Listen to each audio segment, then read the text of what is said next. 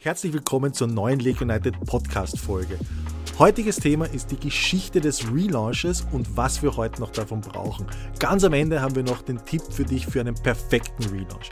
Wenn du direkt von uns lernen möchtest, dann begleite uns mal auf eins unserer Coaching Kite Camps.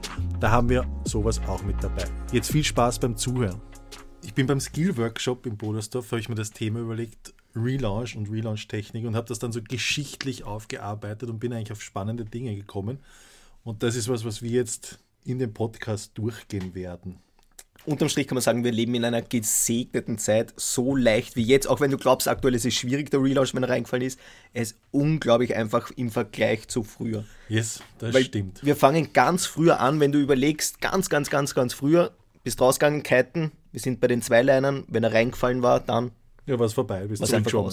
Bist zurückgeschwommen, hast draußen wieder gestartet, war die Session aus. Das heißt, Kiten war auch da nicht so ein Fortschritt, du hast da keine Tricks gelernt etc., sondern es war einfach nur, kann man sagen, Überleben, Kite nicht reinschmeißen, Session irgendwie wieder ähm, trocken beenden sozusagen. Genau, das waren diese alten Wippiger, Zweiliner hat es gegeben. Das war einfach mit einer 1 Meter, 1,20 Meter Bar oder sowas hast du gehabt und mit denen bist kiten gegangen, hast teilweise noch nicht mal eingehängt, keine Tipo, gar nichts und so bist kiten gegangen. Und ganz davor, das war aber eh schon coole Kites, weil die sind wenigstens geschwommen. Ganz davor hat es Kite gegeben von Rössler, das waren die Schweizer. Das war wie so ein Delta-Dreiecksdrachen, was die Kinder mhm. haben. Und den hast du rauflassen, den hast du sozusagen unten gestartet und dann hast du an der Bar so einen großen, so ein Kurbelrad gehabt und da hast du mit so einer Fahrradbremse hast du nachlassen können und hast den so 20 Meter, 30 hochlassen können. Und wenn der runtergefallen ist, hast du das Ganze einfach aufkurbelt und hast dann wieder mit der Hand den Kite hochgeben und so halt wieder raufgestartet stelle ich mir arg vor, wenn du auf der Fahrradbremse hängst und einmal dich vertust und auf einmal hast du halt 30 Meter in der Luft, ist schon. Ja, dann kurbelst du wieder 10 Meter rein. Aber dann kommen wir eh zu dem, wo ich schon eingestiegen bin, da habe ich es mal probiert, eher auch am Neusiedlersee, war der Vierliner C-Kite, kann man so sagen, oder? Und da war es relaunch-technisch schwierig, aber es war möglich. Und das führt uns ja dann auch in Wahrheit zu Relaunch-Techniken, die man noch heute ab und zu braucht, vor allem wir auf den Kite-Camps. Wir brauchen ab und zu diese Relaunch-Techniken. Beim C-Kite war es so, der ist ins Wasser gefallen, vier Leinen dran, direkt angeleint und dann? Und dann hat es einen Ablauf gegeben, wie es den wieder hochkriegst. Und zwar hat es da gegeben den klassischen Oldschool Relaunch. Es gibt nämlich jetzt drei Techniken, die wir in dem Podcast auch drinnen haben in der Folge. Und zwar den Oldschool Relaunch, den Rückwärtsstart und dann ganz geheim den Kreuzgriff. Yep. Und die sind so geschichtlich, aber wenn du die kannst, hast du ur viele Vorteile heute noch bei unseren heutigen Kites. Definitiv. Aber ich kann mich erinnern, Oldschool Relaunch, wir nennen ihn ja nur heute so, Oldschool Relaunch war insofern mühsam, weil du hast an den Zugleinen, du hast da, wo jetzt der heutige Adjuster ist, hast du nach vorne gegriffen, extrem weit, hast die Zugleinen hergezogen zu dir, dann hast du es weggeschmissen und bist hinterhergeschwommen oder hinterhergelaufen. Genau, auf den Kite zulaufen. Genau. Warum? Na, damit, du, damit du diesen Wasserwiderstand oder diese Auflagefläche verringerst und der Kite nach hinten kippt. Genau, also du hast schauen müssen, dass der Kite nach hinten kippt, aber er hat nicht ganz umkippen dürfen. Das genau. war so ein bisschen die Sache. Und dann hast du mit einer Lenkleine dieses eine Ohr herholen wollen. Ja, das Tipp. Das Tipp und so hast du den wieder rausgeschält. Genau, das heißt, du hast hergezogen, weggeworfen, hinterhergeschwommen, bist du zu weit geschwommen, ist der Schirm einmal durchinvertiert bist du zu wenig weit geschwommen, hast das von neuem gemacht. Und wenn es da eh schon müde warst und keine Ahnung, es Kite hat gezogen wie Sau und du bist immer wieder zu wenig weit geschwommen, war das halt echt mühsam. Genau. Aber verwendet man, kann man heute noch probieren. Manche Kites tun das noch ganz gern. Generell kann man nicht sagen, die Relaunch-Technik ist die beste, weil jeder Kite braucht unterschiedliche Techniken. Voll.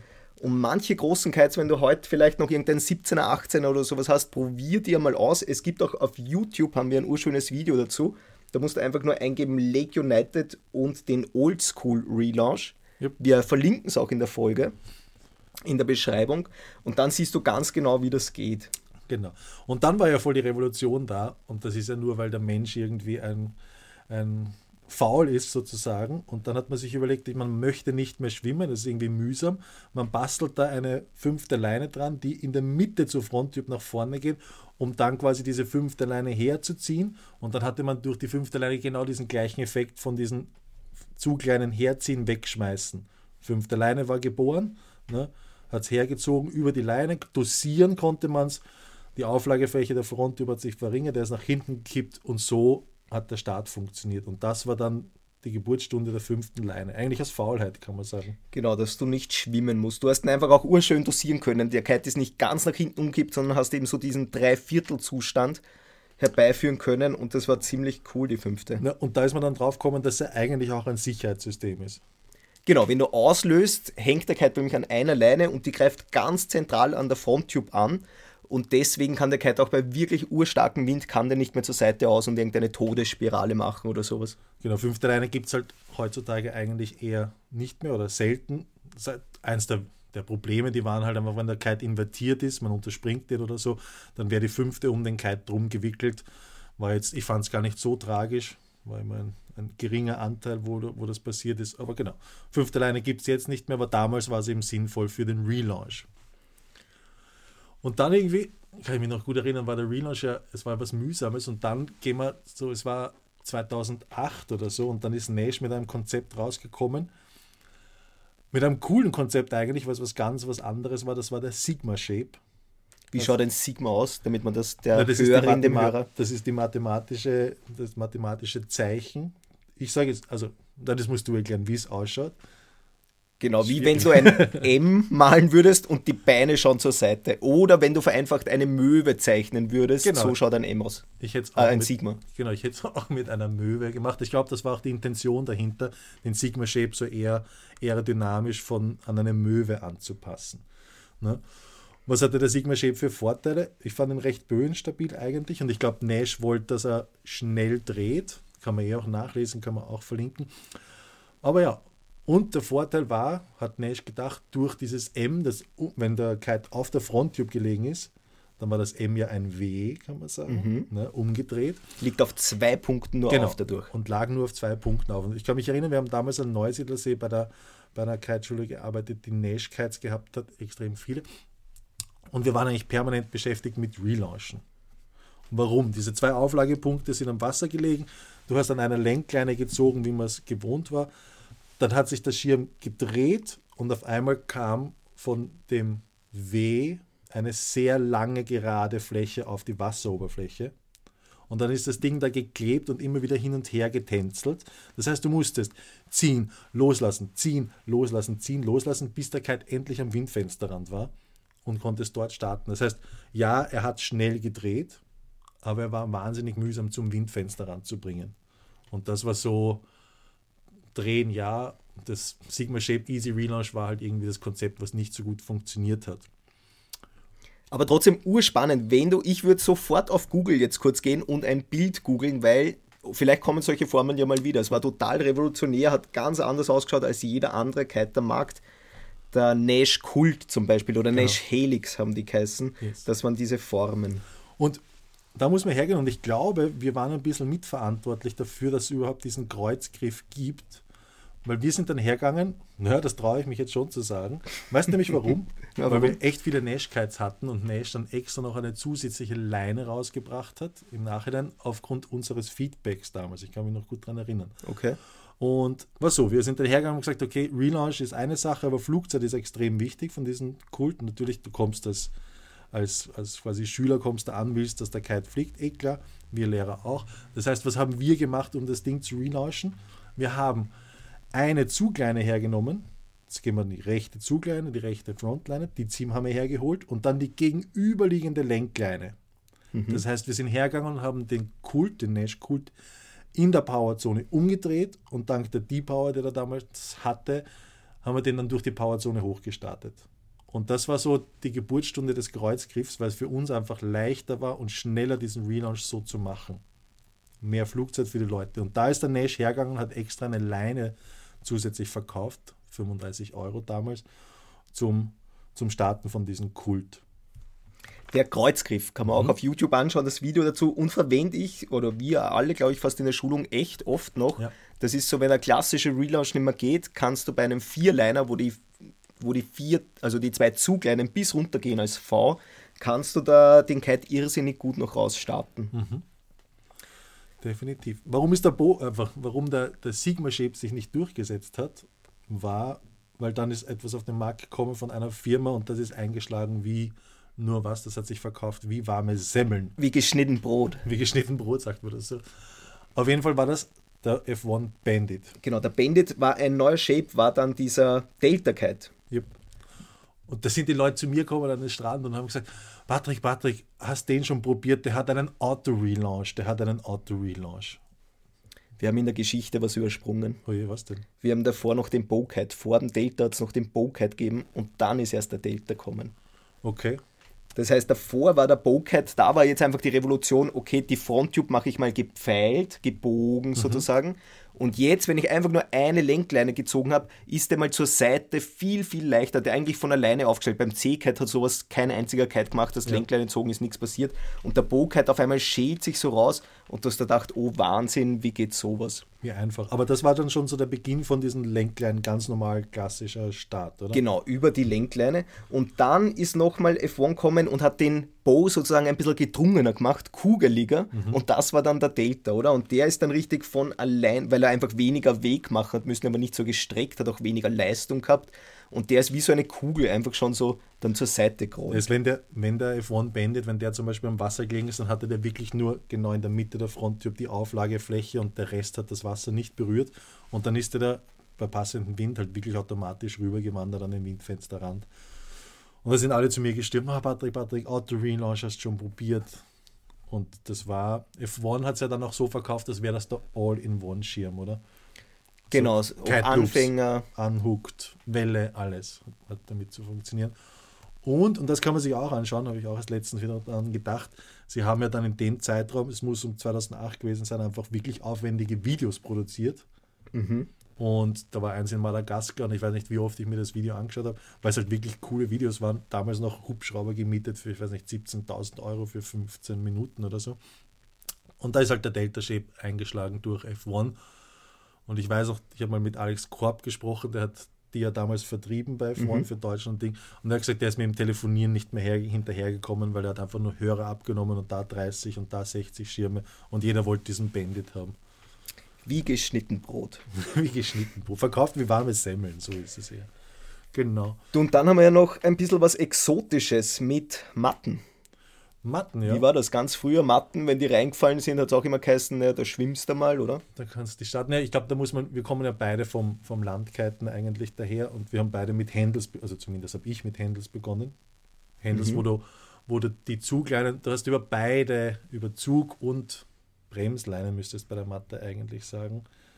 Bei den also vier Leinen hat man dran und man musste das Händel rechts komplett ziehen und zusätzlich hat man dann noch die hintere Leine die Bremse gezogen, damit der schneller dreht. So.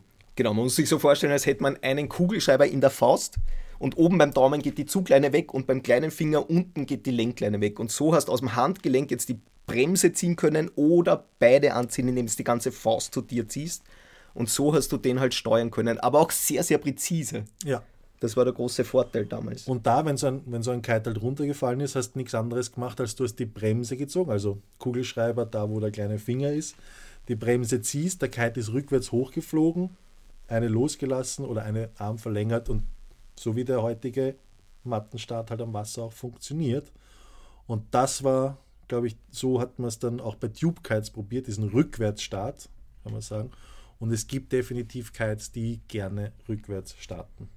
Genau, vor allem so ein bisschen ein Zusammenhang kann man sagen, wenn die großen oder große Kites brauchen oft einen Rückwärtsstart, wenn die Tips gerade nach oben gehen. Also wenn die sehr große Tips haben, relativ tief sind die Kites, dann funktioniert das ganz gut mit dem Rückwärtsstart. Beim Snowkiten habe ich es viel verwendet, ja. weil ich da früher viel mit Tubes geflogen bin.